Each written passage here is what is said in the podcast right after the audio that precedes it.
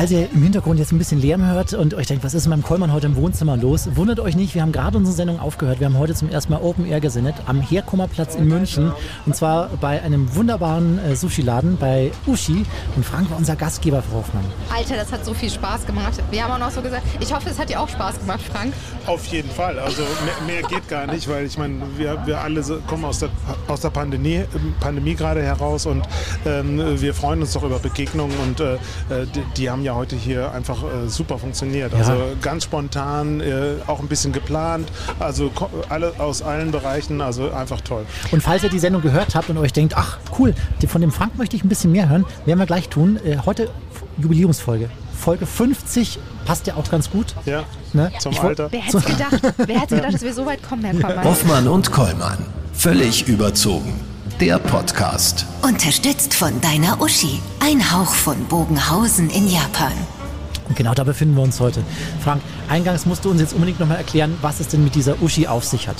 Ja, also die Uschi ist halt so ein Herzensprojekt, ähm, denn Sushi machen wir ja schon an anderer Stelle, wie ihr wisst. Und äh, wir wollten jetzt einfach einen drauflegen. Also wirklich ähm, Qualität haben wir schon immer geliefert, weil da muss man frischen Fisch einkaufen, guten Reis kochen. Aber man kann natürlich durch die Rezepte und durch die Geschmacksideen noch, noch mal richtig was steigern. Und das haben wir einfach, hier umgesetzt und, ge- äh, und äh, jeden Tag leben wir das. Wir haben eine tolle Kochmannschaft, die man so einfach nicht finden kann. Also das kann man nur, wenn man wirklich viele Jahre im, im Job ist und, und ein Net- ein Netzwerk hat. Und äh, das kombiniert mit dieser tollen Location, die ihr heute erleben dürftet. Hey, das ist so toll. Wir haben auch noch, ja gut, wir hatten eine ziemlich blöde Idee. Wir haben zwischendurch gesagt, jeder, der jetzt vorbeifährt am Herkummerplatz und hupt, da trinken wir was. Und es wurde so viel gehupt, ähm, das war unglaublich. Und dann kommt auch noch die halbe IGOFM-Mannschaft hier vorbei, weil sie natürlich, äh, ne, Ja. die Stimmung war so gut. Ja, absolut. Also äh, das muss, muss man ja auch so genießen und ausnutzen. Also äh, mehr, mehr äh, tolle Begegnungen kann man doch gar nicht äh, haben als das, was wir heute hier hatten. Und trotzdem war es so ein bisschen befremdlich, wenn äh, auf einmal wieder mehrere Menschen um einen herum gestanden sind. Ich weiß nicht, ob es euch Ja. so auch so ging, Nee. aber es ist noch so ein Absolut. bisschen... Für, nee, Nee? bei mir überhaupt nicht. Seltsamerweise bei mir überhaupt nicht. Ich habe mich einfach nur wieder wohl gefühlt, weil ich einfach diese Menschen um mich rum liebe, aber sie haben trotzdem ja Abstand gehalten. Es war ja nicht so, dass man sich mit jemandem geknutscht, Bussi hier, Bussi da. Aber es war endlich wieder, hey, ich sehe dein Gesicht. Du hast keine Maske auf, du stehst zwar vor mir, du hast keine Maske auf, wir sind äh, total frei, Open Air. Und es war endlich mal wieder schön, Menschen zu treffen. Es war wunderschön. Wir werden äh, gleich auch noch in den Genuss kommen, hier ein bisschen was zu essen, Frank. Jetzt eine wichtige Frage. Ähm, was bedeutet für dich Sushi? Also Sushi ist ja ähm, bei mir eine ganz lange Reise, also fast äh, über 20 Jahre. Und ich sag mal so, grundsätzlich ist es erstmal toller Reis und toller Fisch. Basta. Und jeder Japaner würde das auch so bestätigen. Und der würde sogar weitergehen und sagen, es ist erstmal nur toller Fisch. Und der Reis ist eigentlich eine Nebensache. Aber wir haben uns ja weiterentwickelt, wir sind 20 Jahre weiter. Ähm, weltweit ist Sushi ein, äh, ist explodiert. Und ähm, äh, mittlerweile, dadurch, dass wir auch diese veganen Themen, diese Umweltthemen ja äh, bespielen wollen und müssen und, und, und auch ähm, sozusagen ähm, immer um uns haben, äh, haben wir halt diese Plant-Based-Geschichten eingeführt. Und, und da gibt es tolle Rezepte, die aufeinander mit rote Beete, mit äh, Sweet Potato, mit einem Shiso-Blatt und, und tollen äh, Salz, das da drauf äh, abgestimmt sind. Und ja, das ist mittlerweile, ja, weiß ich nicht, wie will man das sagen, Sushi 4.0 oder so. Und das ist für mich Sushi. Aber Frische, immer Frische und immer Qualität. Und, und, und er strahlt dabei, wenn Und, er das strahlt. erzählt. und das werden wir auch gleich noch genießen. Aber vorher werdet ihr einen Mann kennenlernen, der vielleicht die musikalische Untermalung dazu bieten könnte. Ja, für so ein gemütliches Abendessen. Ja? und total crazy. Der nimmt einfach sein, keine Ahnung, 300 Kilo schweres Piano mit durch, quer durch die ganze Welt und wir haben ihn Erzählen Sie besucht. nicht so viel. Na, Entschuldigung, Ja. okay. Wir schalten kurz nach Thailand und sind gleich nochmal zurück mit Frank hier live vom Herkommerplatz in München. Hoffmann und Kollmann. So, jetzt aber mal im Ernst. Ego FM. Schöne neue Radiowelt. Frau Hoffmann, frei sein, selbstbestimmt leben und arbeiten, ne? wer träumt nicht davon? Wir auch öfter mal, aber meistens haut's halt irgendwie nicht richtig hin. Mit dem Klavier um die Welt reisen, überall auf der Welt seine Leidenschaft leben, das hat unser heutiger Gast zu seiner Realität werden lassen. Joe Lörmann heißt er, auch bekannt unter My Traveling Piano, ist hauptberuflich und leidenschaftlich Pianist auf Reisen. Seit äh, knapp acht Jahren ist er mit seinem eigenen umgebauten Klavier im Gepäck unterwegs auf der ganzen Welt und lebt den Traum, den er schon während seines Studiums entwickelte. Aber alles nach der Reihe. Schön, dass er Zeit für uns hat. Joe, grüß dich, hallo. Hallo Joe. Hi, grüßt euch. Schön, dass ich da sein darf. Danke. Wir erreichen dich in Thailand und bevor wir sprechen, wollen wir mal ganz kurz rein, um, um so einen kleinen Eindruck zu bekommen von einem deiner Konzerte, das du in Thailand gespielt hast am Strand. Wir mal kurz rein, damit wir wissen, um was es geht.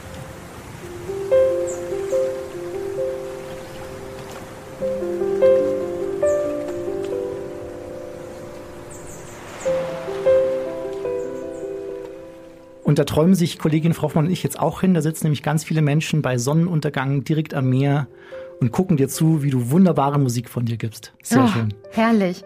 Joe, also man hört ja die, die Vögel im Hintergrund, das Meer, dann auch noch diese wunderschönen Klänge. Wann warst du an dem Punkt in deinem Leben angekommen, an dem Unabhängigkeit und Freiheit für dich so wichtig wurden?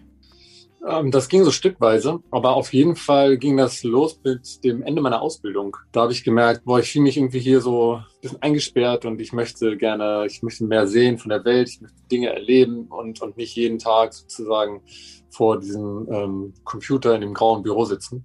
Dann habe ich eine Weltreise gemacht eben nach meiner Ausbildung und die hat eigentlich so ziemlich alles auf den Kopf gestellt und alles verändert und auch alles angestoßen, was dann in der Folge passiert ist. Mm.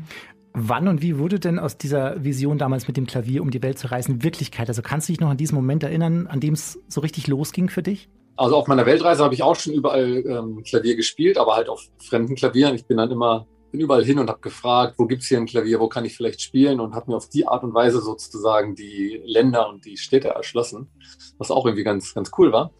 Aber ich habe gemerkt, ich kann eben, ich bin immer auf andere angewiesen und habe dann dafür irgendwie so nach einer Lösung gesucht und das hat ein bisschen gedauert, aber es, ähm, es gab so einen Schlüsselmoment, da habe ich ähm, eine, eine Frau in Bali in Ubud ähm, getroffen in einem, in einem Restaurant und wir haben uns irgendwie angefangen zu unterhalten und da habe ich ihr von meiner Idee erzählt. Ich dachte, es wäre irgendwie so cool, wenn ich ähm, mein eigenes Klavier dabei haben könnte und damit um die Welt reisen könnte. Und dann hat sie gesagt, ja, warum machst du es dann nicht?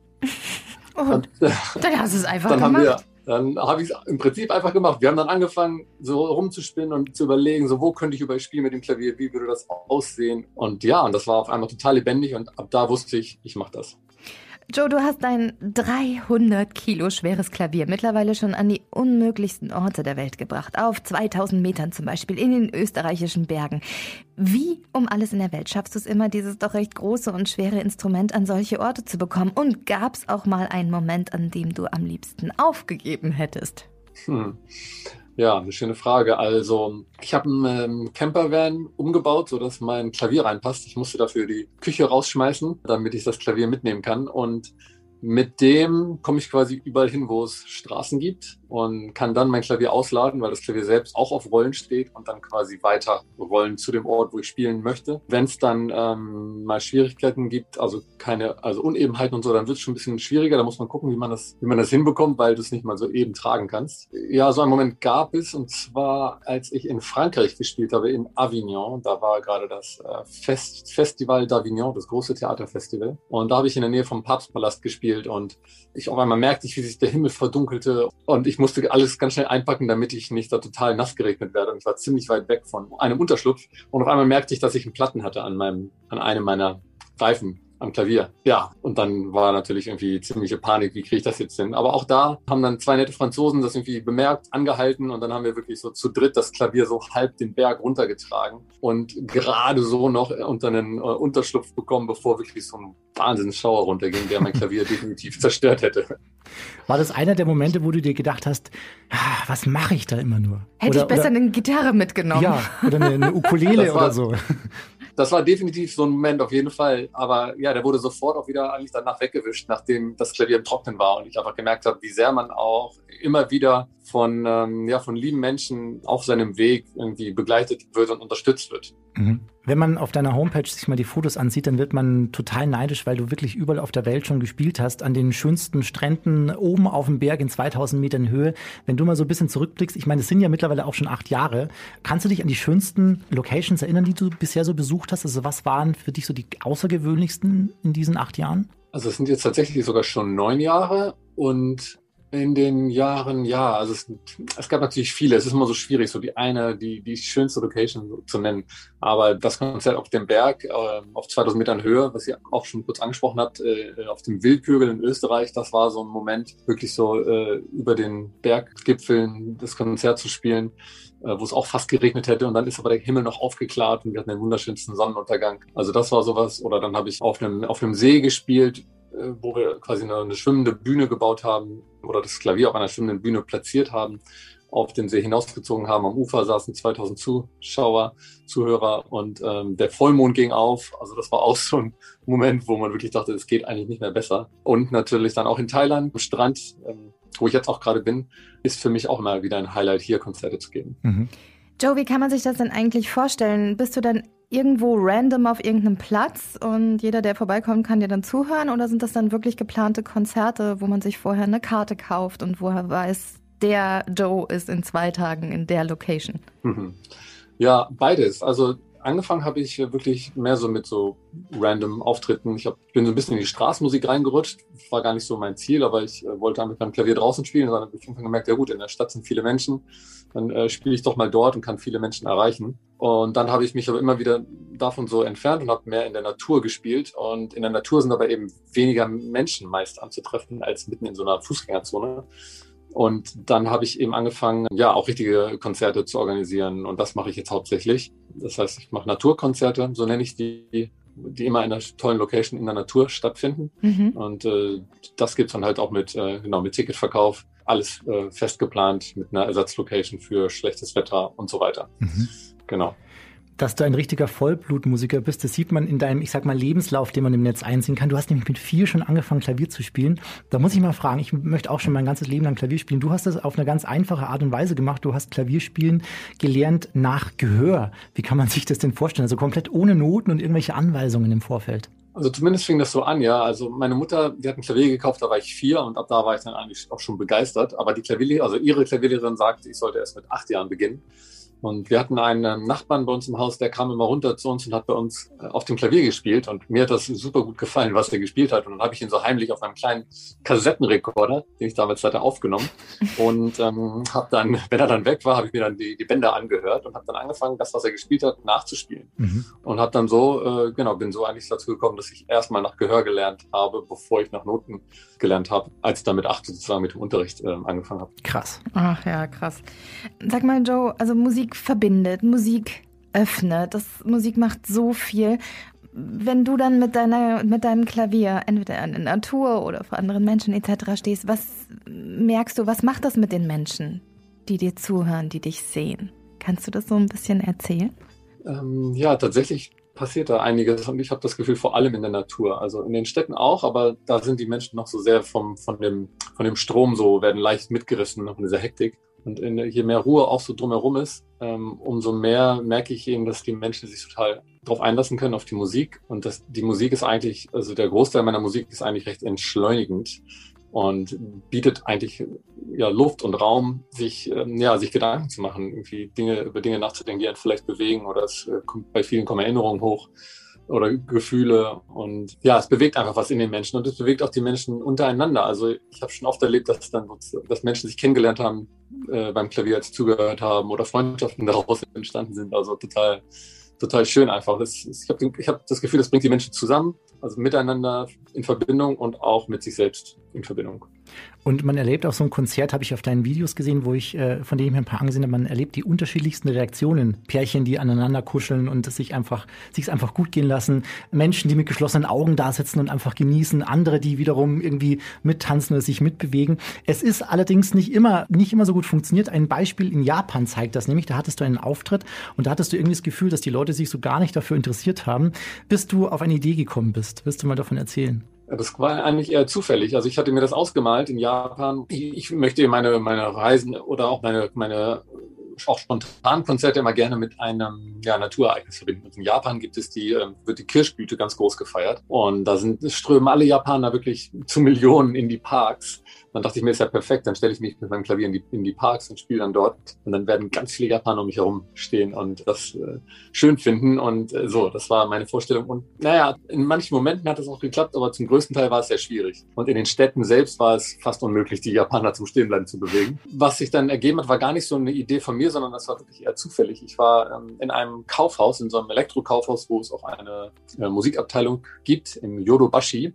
Und dort ähm, spielt ich, als ich sozusagen mich der Musikabteilung näherte, hörte ich schon, dass da ein, dass da jemand spielte. Und als ich dorthin kam, saß ein älterer Japaner an so einem riesengroßen, langen Steinway-Flügel, hat, hat gespielt und neben dran stand eben noch ein anderer Flügel. Und dann habe ich mich daran gesetzt und habe dann dazu improvisiert, zu dem, was er gespielt hat. Und äh, ich hab, hatte das Lied noch nicht gespielt, aber irgendwie die Melodie kam mir bekannt vor und dann habe ich so ein bisschen ja dazu improvisiert. Und es waren eigentlich nur, es war eigentlich niemand dort, außer zwei Jungs, so zwei äh, junge Japaner. Und äh, ich hatte gar nicht gemerkt, dass er ein Video gemacht hatte. Und danach kamen die zu uns und haben mit uns irgendwie äh, ja, wollten wissen, wann wir das nächste Mal auftreten und wussten gar nicht, dass wir uns gar nicht kannten.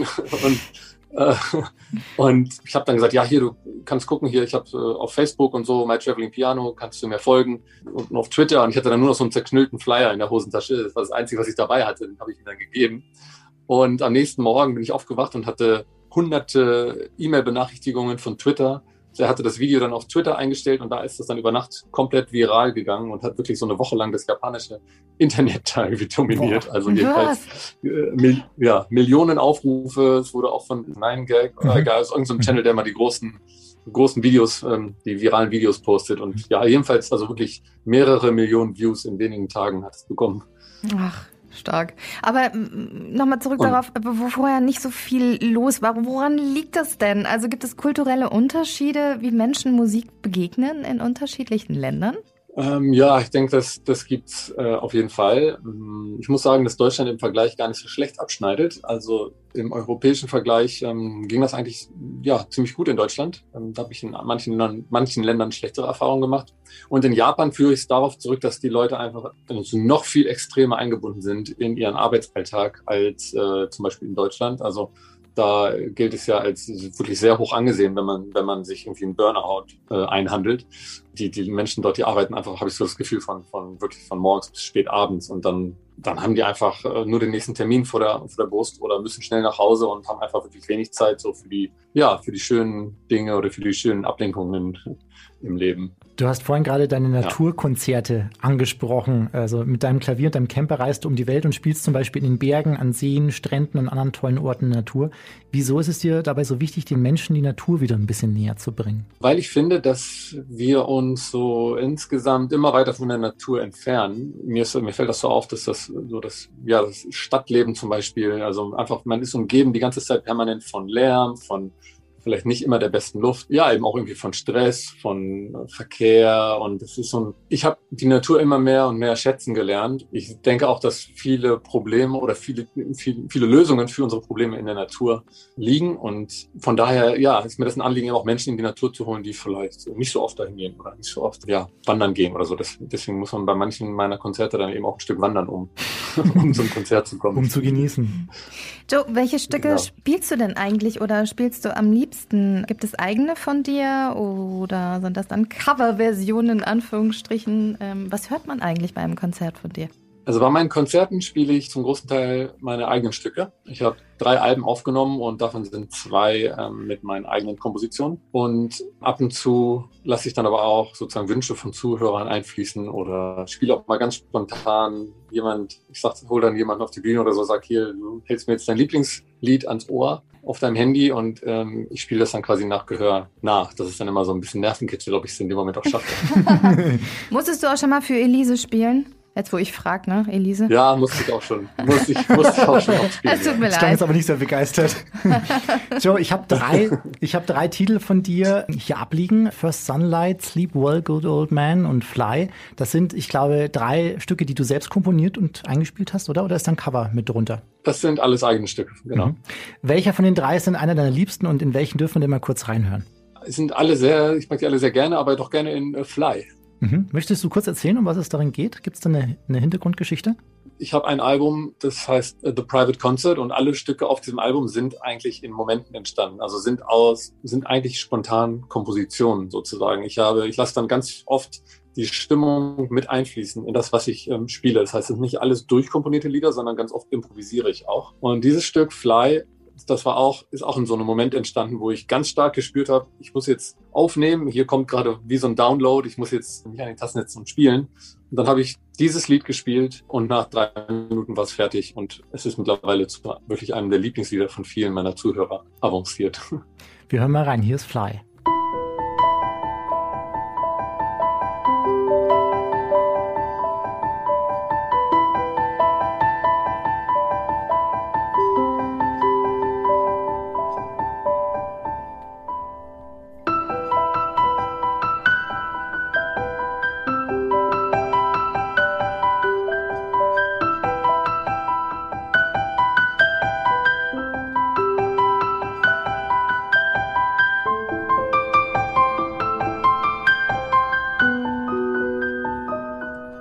Stellen Sie sich vor, Frau, wenn Sie sitzen irgendwo. Ich war gerade im Sauerland. Dem, Sie waren auf dem Sa im, im, Ich war im Sauerland in den Bergen gerade und die Sonne schien durch eine Lichtung und da saß Joe, was total romantisch.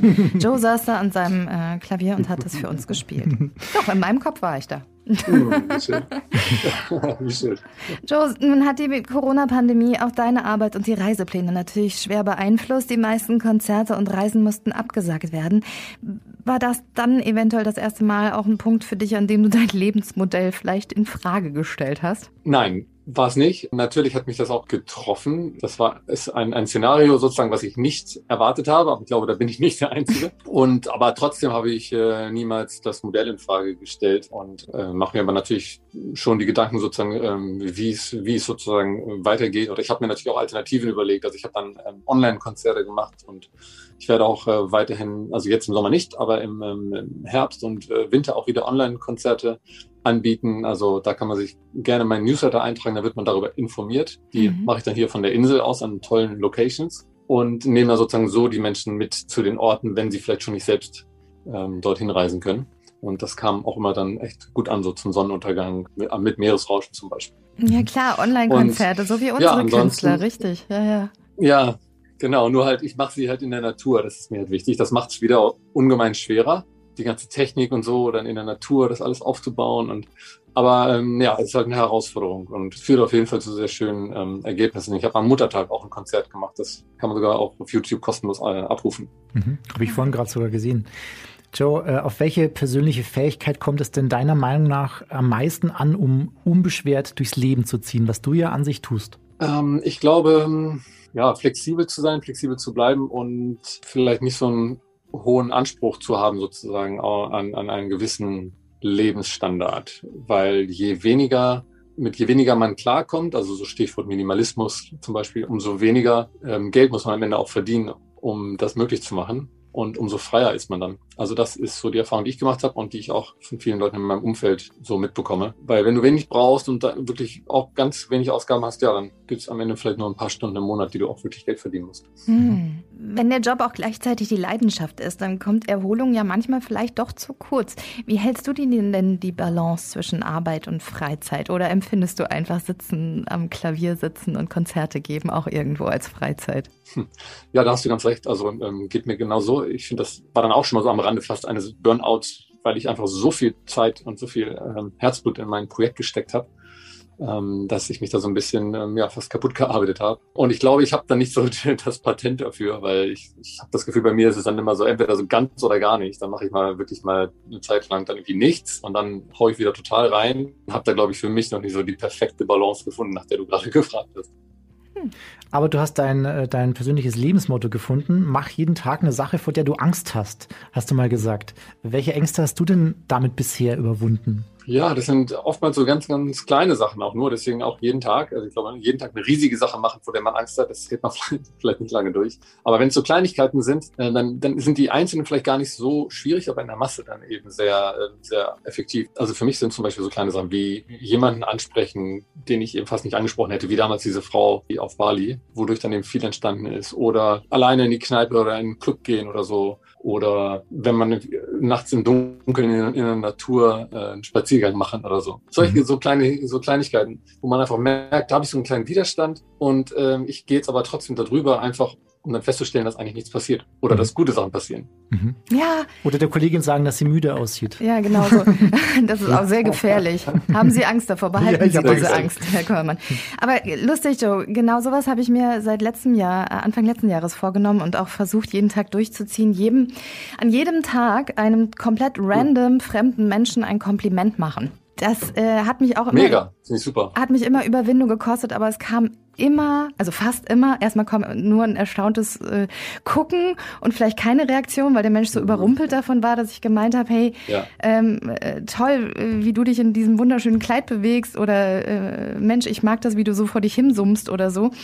Aber dann kamen immer Lächeln und, und positive Reaktionen und ja, vielleicht sollte man mehr solcher Lebensmottos einfach auch jeden Tag verbinden mit irgendwas Kleinem. Es ist ja was Kleines gewesen. Es ist ja nichts Großes und keine große Angst oder so, die ich überwinden musste. Mhm. Aber trotzdem, ja, das ist immer so ein, das ist ein super Beispiel und ich finde das auch, auch total schön, weil das wirklich auch was, was Schönes in die Welt bringt. Und wenn man sich jetzt vorstellt, dass jeder das machen würde, wenn jeder jetzt sich vornehmen würde, einem anderen Menschen, äh, den er nicht kennt, Komplimente zu machen, dann gäbe es ganz schön viele Komplimente äh, am Tag. Stimmt. Und jeder würde, jeder würde sich gut fühlen, ne? Und man würde weniger griesgrämige Menschen in U-Bahnen und S-Bahnen sehen. Ja, genau. Und dann gibt's ja diesen Butterfly-Effekt und dann fühlen die sich gut und dann machen die was anderes Schönes, machen vielleicht den nächsten Menschen ein Kompliment oder, oder ja, sind einfach freundlicher äh, ja, zu, zu der nächsten Person, die sie treffen und so. Also das ist schon, Mhm. hat einen großen Einfluss, glaube ich. Also Mhm. finde ich toll. Joe, über all deine bisherigen Erlebnisse hast du mittlerweile auch ein Buch geschrieben, das wir wärmstens empfehlen dürfen, nennt sich My Traveling Piano. Was erwartet uns denn darin? Ja, da wartet äh, euch eigentlich so ja mein Weg, wie ich dazu gekommen bin. Ähm, es geht natürlich um, um Geschichten, die ich erlebt habe unterwegs, also die verschiedenen Orte, an denen ich gespielt habe, aber auch wie ich überhaupt dazu gekommen bin, sozusagen von diesem Traum, den ich hatte und den ich eigentlich als total unwirklich oder, oder unmöglich erachtet habe, beziehungsweise auch noch davor, bevor ich den Traum hatte, in, in sozusagen in so einem System gefangen zu sein, in dem ich mich einfach nicht wohlgefühlt habe, aber gar nicht wusste, dass ich da ausbrechen kann, beziehungsweise was es für andere Möglichkeiten gibt. Ich beschreibe also so diesen Weg aus, diesem, aus dem System, in dem ich eher unglücklich war, bis zu dem Moment, wo ich einen Traum hatte und dann, wie schwer es aber auch dann war, diesen Traum umzusetzen und bis dann dahin sozusagen den Traum zu leben und die Geschichten, die ich dabei äh, oder die Erlebnisse, ähm, die ich dabei gesammelt habe und was es mir fürs Leben gezeigt hat. Und ähm, ja, mein Anliegen ist es im Prinzip wirklich damit auch, gerade mit der Geschichte sozusagen mit einem Klavier um die Welt zu reisen, einfach zu verdeutlichen, dass wir eigentlich alles machen können, wenn wir uns sozusagen nur dahinter klemmen und auch an uns, äh, an uns glauben. Und äh, wenn ich, ich auch hoffe, sozusagen hoffe, dass das sinnbildlich äh, steht für, für andere Menschen, eben auch ihre eigenen Träume umzusetzen. Hm. Joe, in deinem Buch My Traveling Piano, da erfahren wir, wo du schon gewesen bist. Aber Joe, wo möchtest du denn mit deinem Klavier noch hin? Wie sehen deine Reisepläne in Zukunft aus? Ja, momentan warte ich natürlich etwas ab, weil es ja gerade, äh, wie ja auch jetzt nicht, nicht so ganz einfach ist. Ich plane als nächstes, ich hoffe, dass es alles soweit funktioniert, wieder nach, äh, nach Deutschland zu kommen. Ich habe ein Konzert am 31. Juli in äh, Schwäbisch Gmünd, ein Naturkonzert. Möchte dann gerne noch ein bisschen durch Deutschland und Europa, also Österreich, Italien ähm, reisen. Aber sobald es dann alles wieder etwas besser geht, möchte ich auch mal wieder weitere Ziele ansteuern. Also gerne in Mexiko spielen. Ich war mal auf meiner Weltreise auf den Fiji-Inseln, da würde ich gerne nochmal mit meinem Klavier hin zurück. Und, äh, und auch zum Jazz-Festival in Montreal. Also es gibt noch so, es gibt durchaus noch viele, viele Orte, die ich noch nicht. Äh, Südamerika war ich auch, habe ich auch schon einige Länder besucht, aber noch nicht so ganz im Süden. Also ich würde gerne Brasilien, äh, Argentinien, Chile auch nochmal erkunden. Mhm. Auch sehr, sehr gerne mit dem Klavier. Und du weißt, du bist herzlich eingeladen hier in unseren Studios auf Kuchen und Kaffee und vielleicht ja auch auf das ein oder andere Stückchen, das wir hier in den Radioäther strahlen können. Eine Frage haben wir noch an dich, Joe, die wir immer zum Schluss dieses äh, Podcasts hier stellen. Was bedeutet für dich persönlich Glück? Für mich bedeutet Glück, das machen zu können, wonach sich mein Herz sehnt, wonach ich mich sehne. Und das an jedem Tag. Schön. Das ist schön. Das will ich auch.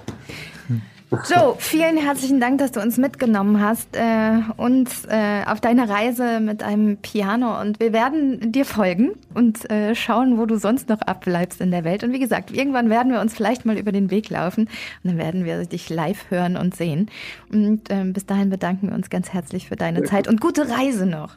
Ja, vielen lieben Dank. Ich danke euch auch. Hat, äh, war sehr schön, mit euch zu sprechen und ich äh, komme auf jeden Fall mal bei euch vorbei, wenn ich dann in der Nähe bin. Sehr, sehr gern. Hoffmann und Kollmann. So, Jetzt aber mal im Ernst. Ego FM.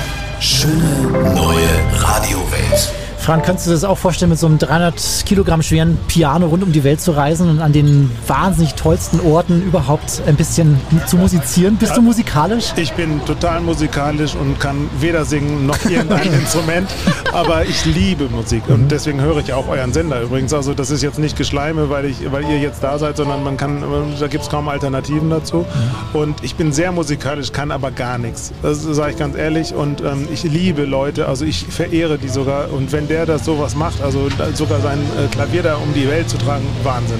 Also irre. Ja. Das sowas bewundere ich. Ah, und was sehr Tolles kennenlernen. Wisst ihr was? Ihr könnt auch was Tolles kennenlernen. Und zwar, Frank, ich habe in den letzten Monaten, ich habe äh, jedes Mal, wenn jemand Geburtstag hatte, habe ich gesagt, weißt du was? Ich schenke dir was. Und zwar einen Sushi-Kochkurs. Ja. Wirklich zwar wahr? ja. Ich, ich habe auch Geburtstag ja, gehabt. wirklich? Habe ich verpasst. Naja, auf jeden Fall habe ich dann äh, äh, einen Sushi-Kochkurs bei dir einfach verschenkt. Ja, einen schönen Gutschein. Das heißt, es werden sehr, sehr viele Freunde von mir bei dir vorbeikommen. Was lernen die dann?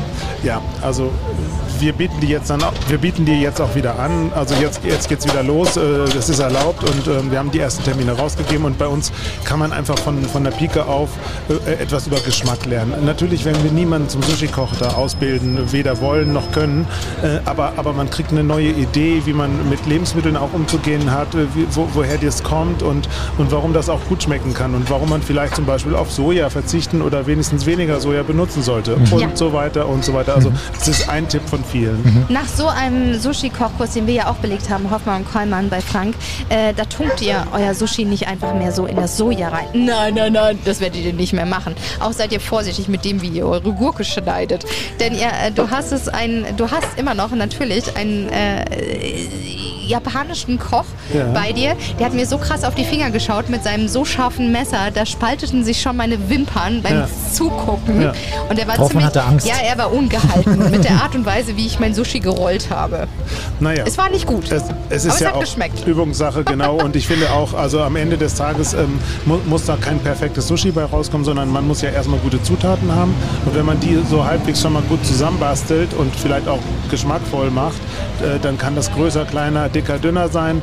Ähm, das ist dann nicht entscheidend. Äh, ich glaube tatsächlich, nach so einem Sushi-Kochkurs sagt man, das war mein bestes Sushi, was ich je gegessen habe, weil man es einfach auch selber gemacht hat. Ja. Das werdet ihr auf jeden Fall. Frank, es hat äh, sehr viel Spaß gemacht, äh, hier heute bei dir sein zu dürfen, für die Sendung und auch für den Podcast. Und ich hoffe, wir sehen uns ganz bald mal wieder. Wisst ihr, was ich hoffe, Herr Kollmann, dass noch ein paar Menschen hupen, weil ich werde noch ein bisschen was trinken hier. Ja, wenn die Leute das allerdings hören, dann ist es schon hier vorbei, Frau Hoffmann. Das wird nicht mehr ganz funktionieren jetzt. Doch, das funktioniert. Ja. So, Sie können hupen, Sie können trinken. Ja. Frank, vielen lieben Dank. Vielen Dank euch beiden. Also immer wieder gern. Ich äh, bin für euch da, wenn ihr Sushi-Fragen habt, äh, wenn ihr Kochkurse braucht äh, oder irgendwelche Sorgen und Nöte im Sushi- im Fischbereich. Ich bin da. Wir melden uns. Yay. Danke dir. Danke dir. Danke euch. So, Frau Hoffmann, und wir? Wir machen Schluss für heute, oder? Oh, schade. Nee, wir machen gar nicht Jetzt Schluss, denn die ganze Belegschaft von Ego FM ist doch hier. Die feiern. Und wir feiern jetzt auch noch weiter am Herbumer Platz beim Uschi. Und ähm, cheers, Herr Kollmann. Das war Folge, War das etwa ein Huper? Frau Nein? Hoffmann. Hup. Das okay, war- das war ein Huper. das war Folge 50 von Völlig überzogen. Wir hören uns nächste Woche wieder. Am Freitagnachmittag ab 16 Ist Uhr. das schon wieder ein Huper? Dann wieder aus dem Wohnzimmer eins. Ich muss sie runterziehen. Sie, sie, sie trinkt nur noch. Ne? Das ist, ist halt Frau Hoffmann. Ja. Tschüss, macht es gut. Das waren Hoffmann und Kollmann. Völlig überzogen. Der Podcast. Die Radioshow dazu gibt's jeden Freitag von 16 bis 20 Uhr bei Ego FM. Unterstützt von deiner Uschi. Ein Hauch von Bogenhausen in Japan.